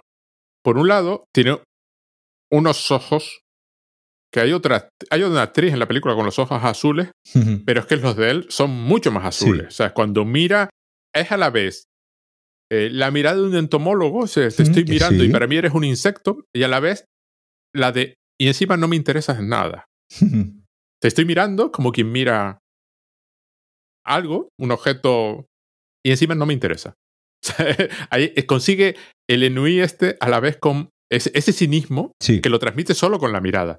Luego, físicamente es un tío súper delgado, que lo visten de faula precisamente para incentivar este, esa sensación de movimientos a veces súper rápidos y sincopados y infantiles, como decía antes, ¿no? Hay una, eh, cuando sube las escaleras del parque, a mí esa escena me, pareció, cuando salta la, valla para ir al otro lado, también da un salto como muy, es como impulsivo, infantil simultáneamente. Y luego tiene el, es rubio, que destaca muchísimo en la película, porque el único otro personaje rubio que sale, bueno, aparte de una de las groupies, creo recordar, es el supuesto eh, pistolero, que solo sale en dos escenas, que tú supones que debe ser el pistolero, ¿entiendes? Sí. Que le intenta pues abrir el Rolls, porque él lleva el Rolls por ahí. El Rolls es descapotable, que también es una cosa que hoy en día llama la atención. La cámara anda por ahí, hay unas hay, él, siempre va con una cámara. Cuando vuelve al final al parque, lleva la cámara. es como es como el, el, este, esta cosa que se dice hoy, de enséñame una foto o no, o no pasó, ¿no? Sí. Y el tío dice, es que te vas a ir a buscar un cadáver, es decir, no necesitas la cámara, solo necesitas a alguien llamar la atención de un policía o llamar la atención de alguien. Pero él lleva la cámara como testigo, ¿no? Como la cámara es necesaria, que no usa. Claro, la cámara en un cierto momento, pues ya cuando la escena final. Y entonces, ese pelo rubio que además le hace destacar en, en todo momento, si sabes siempre dónde está, porque él es, él es rubio, esa delgadez súper bien usada, esa juventud, esa, tiene un bigotito que apenas se le ve, ¿sabes? Como, como, inicia, como infantil también, como adolescente, ¿no? Pero yo creo que un poco es un poco esa, también esa idea, ¿no? Del, del, artista, ¿no? Como un niño que está siempre jugando, ¿no? Exacto. yo creo que, es una película que, que, como digo, esa, esa idea que, que, que, también un poco atraviesa toda la película, ¿no? Sobre, sobre lo artístico, ¿no? Y sobre la, los artistas está presente en ese porque es como es un niño caprichoso no, no es, un niño maleducado no es un, no es un niño no es un niño bueno e inocente e ingenuo, sino es un niño, digamos, ya con como resabiado, ¿no? Entonces se toma todo, todo, su, todo su labor artística como si fuese un continuo juego, ¿no? Un continuo, y además vemos también, ¿no? Al personaje del, del amigo, que es también un, un, pintor y que también tiene un poco esa, esa, esa ingenuidad que en el, en el que, eh, eh, claro, el, el, amigo es un, es pintor abstracto, ¿no? No, no es que también yo creo que, es interesante, ¿no? Esa, ese contraste que hay entre el fotógrafo, que supuestamente es el que capta la realidad, y, el artista plástico, ¿no? En este caso, eh, un artista plástico abstracto que precisamente está inventando una realidad que no existe, ¿no? Y que no, y que no tiene nada que ver con el mundo, con el mundo real, y que precisamente este fotógrafo pues irá desentrañando esa, esa realidad y volviéndola cada vez más abstracta, ¿no? Es un juego que hay. Pero, como digo, todo, todo ese, todo, yo creo que, que, transmite muy bien esa, esa, ese punto infantil que siempre se le da ¿no? al, al, artista como alguien, por un lado, visionario, por un alguien que es capaz de ver más allá que el resto de los, eh, de los seres humanos, no, no artistas, ¿no? Que es capaz de ver una realidad que no, que no existe, al final, ¿no? Con la pelota de tenis. Eh. Pero al final, pero también con ese punto continuamente infantil de búsqueda, ¿no? De estar experimentando continuamente nuevas, eh, nuevas sensaciones, nuevas ilusiones y no conformarse con lo que, lo que te ofrece el mundo e intentar siempre buscar. Creo que esa, esas dos ideas de, del, del niño del niño como artista ¿no? y, del personaje infantil también es muy, es muy interesante. La, la película eh, además compensa la, eh, vamos a ver, la antipatía que te provoca el, el, personaje, que está muy bien ejecutada. El David Hemming lo, hace, lo, hace, genial. O sea, nació para hacer este personaje. Hmm. Creo que iba a ser Terence Stamp originalmente y a las eh, dos semanas antes de empezar le dijeron que no, te hemos cambiado por este, que es un tío de 24 años, pero que nos cae bien, ¿no? Y este es el que va a ser. Y, parece la elección perfecta, claro. Parece el tío capaz de transmitir lo que la película quiere. La película compensa de dos formas que a mí me resultó llamativo. Primero, la desesperación de Vanessa Redgrave, del personaje de ella, que es muy real en contraste con, la, con el tedio, la indiferencia, el cinismo de él. Y luego, el estudio. Porque el estudio es maravilloso. El espacio físico donde él opera que es un estudio de verdad de uno de los fotógrafos que inspiró la película. Aparentemente Antonioni además se documentó muchísimo, mandó eso, encuestas a los fotógrafos, la música de la época, creo que se iba de fiesta todas las noches. El, el David Hemming comenta que, hombre, yo tenía 25 años y estaba en plena forma física, que se le ve, aunque en un momento dado, cuando se le ve subiendo las escaleras, el tío va, la sube como a saltitos y rápido y corriendo, y cuando llega arriba, cuando llega arriba se ha quedado sin aliento y tiene que parar a respirar, que me pareció un detalle súper simpático, ¿no? No es este héroe de película invencible, ¿no? No es un ser humano en realidad. Y dice, y este señor mayor, Antonioni, se iba de fiesta todas las noches y volvía por la mañana, o sea, empapándose del Londres de la época, ¿no? Y, estaba fresco como una rosa y ahí a trabajar. Y, y, Antonioni, eh, cuando hizo esta película, era más joven que yo ahora. Y yo decía, oye, ¿pero qué dice? como que este señor mayor, ¿no? Claro, parecía un señor mayor porque en la época con cincuenta y tantos parecías un señor.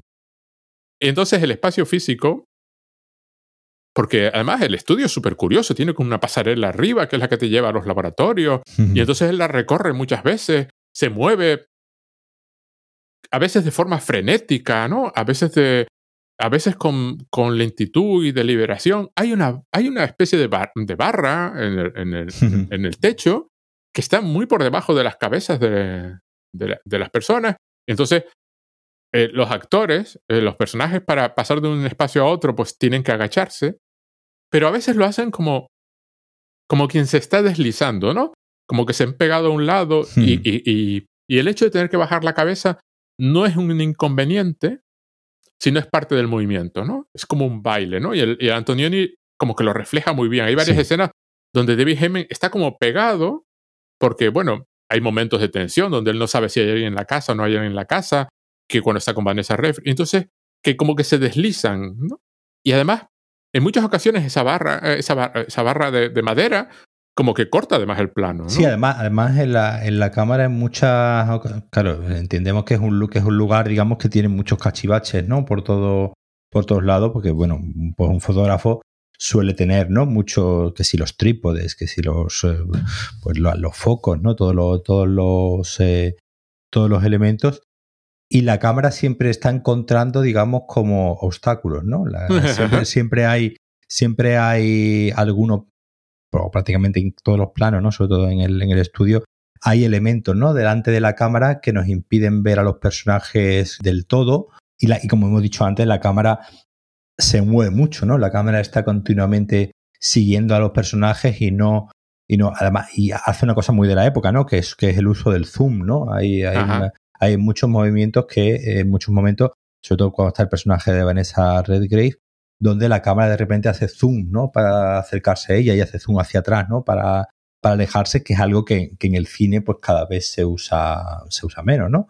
Pero que digamos en esta época de los años 60, sobre todo finales de los 60, principios de los 70, el zoom fue un, fue un método, ¿no? De muy, que se, que se usó mucho y, y, le, nuevamente, como digo, le, le da a la película un carácter muy de su época, ¿no? Porque, pues, como digo, es una gramática cinematográfica que ya, pues, que ya no, no se usa y obviamente una de las cosas que hacer en la película es precisamente cada vez hacer zoom, ¿no? En una, En una fotografía e intentar ir, ir, ampliando el detalle.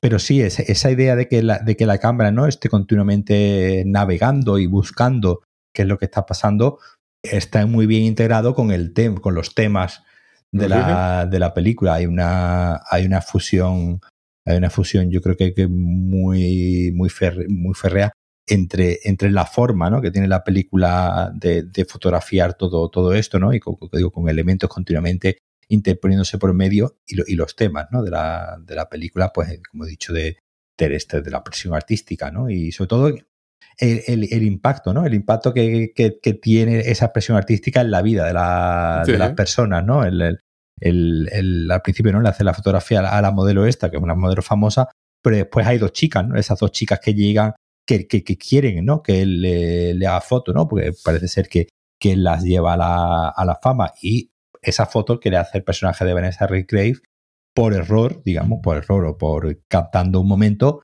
que ella quiere, que ella quiere borrar, ¿no? Entonces, también es muy interesante cómo, cómo las acciones, ¿no? Las acciones del, del fotógrafo, pues digamos, van, van moldeando ¿no? la, la vida y van moldeando el, esa potencialidad que él tiene ¿no? de hacer fotografía, va moldeando la vida de las personas ¿no? que, le, que, le, que le rodean en esa búsqueda ¿no? juguetona ¿no? Del, de la expresión artística, claro. A mí lo que me llamó la atención, sobre todo en la, de la cámara y las escenas de, en, el, en el estudio, no sé cómo explicar el estudio. El estudio es como, como tú te imaginarías una obra de Escher, ¿no? Hay pasarelas donde tú no esperas que haya una pasarela, pero es real. Sí, la pasarela, él la recorre varias veces, en ocasiones corriendo, cuando se le ocurre una idea, y los tres laboratorios están al otro lado, el de revelado, el de, el de positivado y, ahí hay, otro más. Hay tres espacios, además, de estos que tienen la luz roja, en plan indicado, si, si la cerré la puerta no entres y estas cosas, ¿no? Son, son, son muy de la época. Y entonces, él, todo este espacio donde él, donde él habita, lo recorre con una seguridad brutal. Sí, lo conoce, él sabe perfectamente dónde está y va moviéndose con más o menos rapidez, dependiendo de lo que esté haciendo, por todo este espacio. Mientras que la cámara es como mucho más cauta, ¿no? Lo que tú hmm. decías antes, la cámara como que los que, ha entrado por primera vez aquí y no sabe muy bien dónde, dónde está, ¿no? Hay un par de momentos que a mí me llamaron muchísimo la atención donde él está desenfocado. Sí. Y entonces yo, yo miraba la, escena, eh, la, imagen y decía, él está desenfocado. O sea, toda la construcción del plano está indicando que debo mirarlo a él, pero él está desenfocado. Y es Vanessa Redgrave la que está enfocada. Y sí, exacto. Pero a, un lado. Y entonces tú dices, es claro, es deliberado sí. en la medida en que esa escena se ha visto, escenas similares en muchas ocasiones, donde los dos personajes, no necesariamente en el mismo plano, están enfocados. Con lo cual ese desenfoque en ciertos momentos es, la cámara haciendo algo, ¿no? La cámara con su propia subjetividad, ¿no? Y entonces hay este, esta manipulación del espacio físico de la película que es súper interesante. Cuando traen la hélice, la hélice la colocan en el enorme estudio donde antes le ha hecho las fotos a las modelos, donde él se ha mostrado más infantil, más cínico, menos preocupado por tal, más comerciante, más, señor que está haciendo unas fotos para ganar el dinero que me toca hoy. Y ahí es donde coloca este objeto que se compró como impulso infantil, ¿no? Como, como objeto bonito, ¿no? Y lo, colocan ahí. Es, es, de las últimas veces que vemos ese espacio, ¿no? Y entonces me encantó la precisión con la que el Antonioni cogió este espacio que era real y lo empezó a manipular, ¿no? Hmm. ¿Qué se ve a la derecha? ¿Qué se ve a la izquierda? ¿Cómo está cortado por este lado? ¿Qué vemos aquí? ¿Qué no vemos aquí? ¿Qué vemos arriba? ¿Qué vemos abajo? Hay un, una precisión que a mí fue lo primero que me llamó la atención de la película. Cuando la empiezas a ver, esperas algo de la época, pero no algo tan pensado. Es, que, Antonio tenía una especie de, decirlo de alguna manera, una especie de sentido arquitectónico, ¿no? Para, los, vale. para, para los espacios, ¿no? Esto está muy, muy presente en, su, en, sus anteriores, en sus anteriores películas. La aventura, por ejemplo, es una película, digamos que se mueve más en entornos naturales, ¿no? Porque es sobre una, una mujer que se pierde en una, en una isla, ¿no? Y la isla, digamos, tiene una, una presencia pero como digo, el, el, verla, pues en el caso de la aventura, ¿no? El, la isla, ¿no? Como un, como un espacio de importancia. La noche es una película que transcurre prácticamente en una fiesta donde estamos viendo continuamente el espacio, ¿no? De la, de la casa donde tiene lugar la fiesta en el eclipse. El eclipse tiene una, una escena final en la bolsa de, de Milán, creo que era. Ahora no me recuerdo si era, eh, no recuerdo si era Milán o era una ciudad italiana, ¿no? Pero tiene una, una escena final en la bolsa donde, como te mencionaba, ¿no? Antes la, la película esta de con, con Jan Nicholson que tiene, que tiene lugar al final en, en Almería, donde aprovecha muy bien, ¿no? El espacio de, de Almería, donde se ve un, un pueblecito. Es decir, era, era un señor que los espacios, los espacios, tanto los espacios amplios eh, eh, y, arquitectónicos o, naturales, tanto como los espacios cerrados, eh, los, los filmaba de una manera muy, muy peculiar y muy teniendo en cuenta el espacio donde estaba siendo filmada cada, cada escena. Entonces, digamos, eso que, eso que tú te has dado cuenta de cómo, de cómo filma estos espacios, como yo comentaba antes, ¿no? Esta idea, pues, pues de siempre con, con, objetos, ¿no? Interrumpiendo la visión del plano, dando lugar, ¿no? Que era un espacio, una especie de espacio en continua construcción, ¿no? Este del, del fotógrafo, donde continuamente estaba, estaban apareciendo objetos nuevos, es algo que es muy constante, ¿no? En, en, Antonio, digamos, un poco esa sensibilidad arquitectónica a la hora de, de mostrar, ¿no? Todos los, todos los espacios en sus películas. Pues a eso me refiero. Que, eh, que además todo esto tiene una razón de ser en que además el personaje tienes que ser crítico con él desde que empieza la película, no te puedes identificar con él, todo lo contrario, la película hace lo posible para que no te identifiques con él y lo veas desde fuera, o sea, intenta ser entomológica en ese, en ese sentido. Entonces lo compensa con, Vanessa Redgrave cuando el personaje entra y lo compensa con esta visión arquitectónica de la que la cámara está haciendo que te mantiene interesado en lo que ves en la pantalla cuando es, eh, em, esa parte de observación, ¿no? Esa parte te convierte en, observador de este personaje y procura que no te sientas identificado con él, sino que lo sigas, que estés con él. De hecho, el único momento en que uno realmente se puede sentir identificado con él es el, momento final, justo, el momento este de, frustración. Que es donde aparecen estos, estos mimos que habían aparecido al principio de la película. Luego hay una demostración antinuclear en algún momento también, donde le pone un cartel y es cuando él sale de, todo esto. O sea, la película empieza básicamente con estos chicos corriendo por la calle haciendo muchísimo ruido, subidos en un jeep, que aparentemente era un jeep de David Hemming que lo había comprado y luego se lo alquiló la película para poder pagarlo. O sea, estas cosas maravillosas. Y que van corriendo por la calle. Esto antes de que él aparezca, luego él aparece y se los encuentra como en el Rolls y como que le piden dinero y él le da dinero, encantado de la vida. Y, y sigue. Y se va y sigue a su casa. Entonces estos desaparecen y vuelven a aparecer al final. El jeep, cuando él ya está en el parque, eh, los ve venir, los ve en el jeep, dan varias vueltas, te da mucho miedo porque ellos van como 20 personas en un jeep y tú piensas se va a caer uno y se va a matar. Soy un señor mayor y tengo hija, pero... Y empieza a dar vueltas y a mí lo que me resultó fascinante de toda la escena final fue, primero, que el jeep da como dos vueltas. O sea, hay un... Hmm. No, no, esto está pasando y este jeep está aquí jugando con él y él como los está observando. Luego se ponen a jugar al tenis, van, van todos a, a la cancha la mayor parte de ellos se quedan fuera en plan espectadores y hacen y repiten la escena del, del, del concierto. Sí. Están como mirando, como muertos, el, el, el, partido de tenis entre dos de ellas. Curiosamente, ella, o sea, hay, dos mimos, uno que era aparentemente relativamente famoso en la época y es el que se encargó de toda esta parte, y, y una chica. Y la chica va al otro lado saltando por encima de la red, como invitándolo a él cuando él saltó por encima de la valla cuando estaba haciendo la foto. Y se pone a jugar al tenis. Pero esto de dura tiempo suficiente para enseñarte que estos están jugando así, eh, jugando a que juegan al tenis en serio. y lo de la pelota se me ha ido mm, y se ha ido a una esquina, lo hacen varias veces. Es decir, la película te está entrenando para que tú, cuando la pelota pasa por encima de todo y la cámara la sigue invisible. Sí. Y la ves, a, ver, a mí lo que me resultó fascinante es que la ves rebotar en la hierba, donde no hay absolutamente nada. Entonces, tú, tú en este momento te lo has hecho tantas veces, te ha entrenado tan bien, claro. que ves la pelota y entiendes por qué el personaje ni siquiera vacila. Porque además, uno, uno, hubiese esperado en otro tipo de película que, que, el personaje los mirase así como en plan, pero de verdad, te tengo que jugar, ¿no?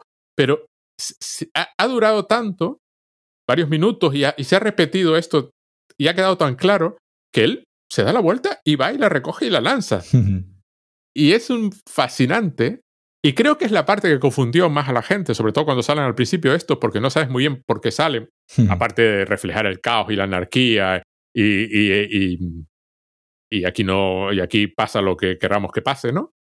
es que, por lo visto, era una práctica habitual, es un, es un fenómeno británico de los estudiantes universitarios empiezan a hacer ruido y van por ahí molestando y piden dinero de donación en plan caridad y luego lo destinan a, alguna causa benéfica. Y es la única, es decir, tú el resto del Londres, vamos a ver, hay dos Londres en esta película, el Londres social de verdad de los trabajadores y que sufren y el Londres del resto de las películas sobre Londres de esa época. Exacto. que es, claro, has visto la de los Beatles y tal, has visto pero, pero Antonio está como diciendo, aquí hay un contraste curioso e interesante, ¿no? Y refleja hechos culturales de la época que hoy son, en, este, este particular, incomprensible, aparentemente menos que seas británico, ¿no? Entonces, hay un trabajo, el hombre se pegó un trabajo, aunque él decía que la película no tenía por qué transcurrir en Londres, pero hay una parte en la película en que si no es en Londres de esa época, no es otra película. No, claro, hubiese sido de otra manera. Es un poco como, como pues, mencionante la Dolce Vita, ¿no? De, de Fellini, que es precisamente una película que capta eh, el Roma, de la Roma, ¿no? De una, de una época y esta película capta el Londres de una época. Si se hubiese ambientado en, se podría haber ambientado en, en, el, en el mismo, en la misma Roma, ¿no? De, de la Dolce Vita de, de, Fellini. Simplemente hubiese sido otra cosa, hubiese sido otra, otra película, pero la película hace, digamos, este, este esfuerzo un poco como contradiciéndose a sí misma de captar una realidad, ¿no? Entonces yo creo que, precisamente el, la gran, el gran logro de la película es, por un lado, ese intento ¿no? de captar eh, una realidad, tanto la, la, bonita como la fea, ¿no? tanto la, la pues eh, la digamos la, la dionisiaca ¿no? de los eh, de, de, los pobres ¿no? y de los y, y la polinia ¿no? de los eh, de estos que están de fiesta ¿no? y drogándose y en conciertos y, y tal es decir el un poco esos dos esas dos partes del, del Londres de, y esas dos partes también, un poco del, del ser humano sin ningún miedo, sin ningún miedo a mostrárnosla, a, digamos, a al menos hacer el intento, ¿no? De, de mostrarla, un poco como hace el, fotógrafo de la película, en ese intento de captar la, la, realidad, y además hacerlo con un personaje que precisamente ni siquiera nos tiene que caer, eh, caer bien, no, al contrario, eh, hace la película, hace todo lo posible porque nos caiga, porque nos caiga mal sin ningún, sin ningún, sin ningún problema. Yo creo que es una película donde hay muchas cosas que parece como que no, no deberían de funcionar, en el sentido de que son tan contradictorias y están tan en tensión que no deberían de, funcionar. Y yo creo que es lo que lo, que la hace realmente grande, precisamente es esa, esa idea de, de estar continuamente jugando con todas esas tensiones y esas contradicciones. Bueno, yo una cosa más que decir. Leyendo sobre Antonioni, la película, eh, yo hace, en, un, episodio anterior te comenté la idea esta de esta película que en cierto momento la protagonista se encuentra con una tortuga. Qué guay hubiese sido que en ese momento la historia de los personajes humanos parase y siguiésemos a la tortuga hasta el final de la película. Leyendo sobre Antonio descubrí que ya lo había hecho.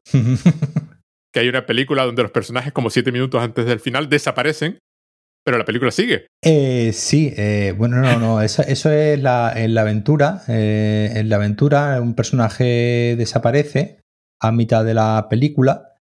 no, pero no, no, pasa en pasajero. Es la del...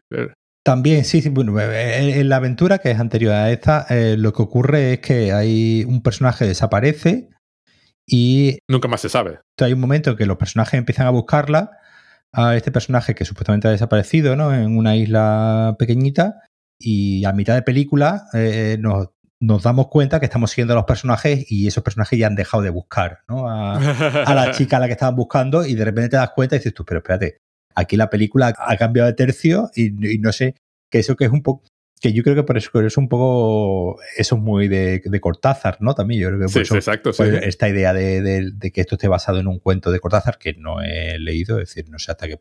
No, el cuento es muy diferente. No sé exactamente en qué es lo que se basa, pero bueno, eso era muy habitual, ¿no? Eh, eh, en, el cuento, la escena que, que, hace girar la película, que es la central, es el final del cuento. Entonces, claramente a Antonio le interesaba otra cosa y fue por otro lado. Claro, pero bueno, que eso era muy habitual de, los cuentos de, Cortázar, ¿no? Donde te, estaba contando una cosa y a mitad de, narración te cambia de tercio y, te, está contando otra completamente diferente. Como digo, en la aventura eso lo, hacía. En esta de pasajero que tú me dices, el reportero se llamaba en español. Sí. Ahora mismo no, no recuerdo, pero sí, sí, pero vamos, era una técnica suya habitual de en esta especie de supuesta divagación, que como yo digo antes, decía antes, es una divagación en realidad muy, muy controlada, ¿no? El, por lo que estuve leyendo, no, no lo he visto, creo que pasa eso. Varios minutos antes del final desaparecen y la película sigue con, con, otra, cosa, no recuerdo qué era. Aquí también hay un, en Blow Up hay un, hay un eco de, de la GT, toda la escena donde él está haciendo las ampliaciones y, y, y, lo que tú estás viendo en pantalla, la película que tú estás viendo está de pronto compuesta por imágenes fijas. Sí. Que, que, el montaje va construyendo en una secuencia que tú puedes seguir. A mí me pareció, desde el primer segundo que la empecé a ver, me pareció una genialidad. Me pareció, estás, que tú dices, jo, peliculón, ¿no? Mm, tío, ¿no? Qué habilidad, porque me estás, me estás atrapando desde el primer segundo de la película. me estás colocando en un, mundo, en un mundo que me hace preguntar, ¿esto qué es? Y me mantienes entretenido además con la calidad de la imagen, ¿no? Con la... Antes de que la trama, que en realidad, bueno, es lo, es lo mínimo que se despacha de trama, pero muy bien construida, muy bien colocada para colgar todo lo demás, tú dices, joder, a ti te tengo que prestar más atención. Si vi alguna película tuya, las tengo que volver a ver. Si las vi, las vi en un momento que no podía entender, ¿no? Yo digo de, de, de, de Antonioni es fundamental, la, como he dicho antes, la, la trilogía que tiene, que él llamó trilogía de la incomunicación y digamos que fue un poco una película del, como la aventura, ¿no? Del año 60 y además que es un año como de, esto, de estos años eh, punteros, ¿no? De la historia del cine y él, como digo, eh, eh, es uno de los cineastas, además, al que se le pueden rastrear más, más influencias en el cine actual. Sí, sí, sí, es curioso, ¿no? Porque esta película es muy influyente, ¿no? Claro, el cine, el cine actual, el cine de, autor de hoy día, pues le debe mucho a Antonioni para lo bueno y para lo malo. Sí, para, para lo bueno, en, en, esta idea de, de pensar, ¿no? De pensar la imagen, digamos, de una manera de, una manera, como digo, casi, casi, casi filosófica, ¿no? Y un poco, es un poco la idea de la, de la película y también para mal, pues en el sentido de que, bueno, pues también, pues obviamente, como, como suele ocurrir, eh, eh, llegando al punto de la, de la pedantería, que, pues, bueno, en cierto modo Antonioni también era un poco, era un poco genio de, de eso. esta, esta, esta y todas las películas de Antonioni en realidad también son películas muy, muy pedantes pero bueno, eh, eh, eh, pero, bien. Pero, bien. El pedante bien. A mí, me, a mí me pareció una cosa maravillosa. La disfruté enormemente. Supongo que porque pensaba que, era, que iba a ser más difícil entrar por la época y por el tal, pero que va todo lo contrario. Es súper, súper, súper fácil de entrar. Te, mm, mete inmediatamente en su universo.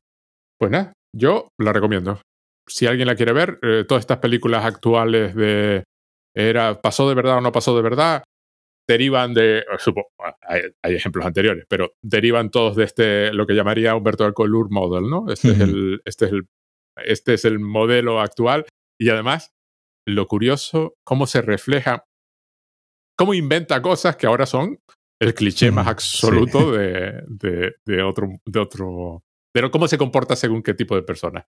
Muy, muy, muy, muy, muy, en todos los aspectos.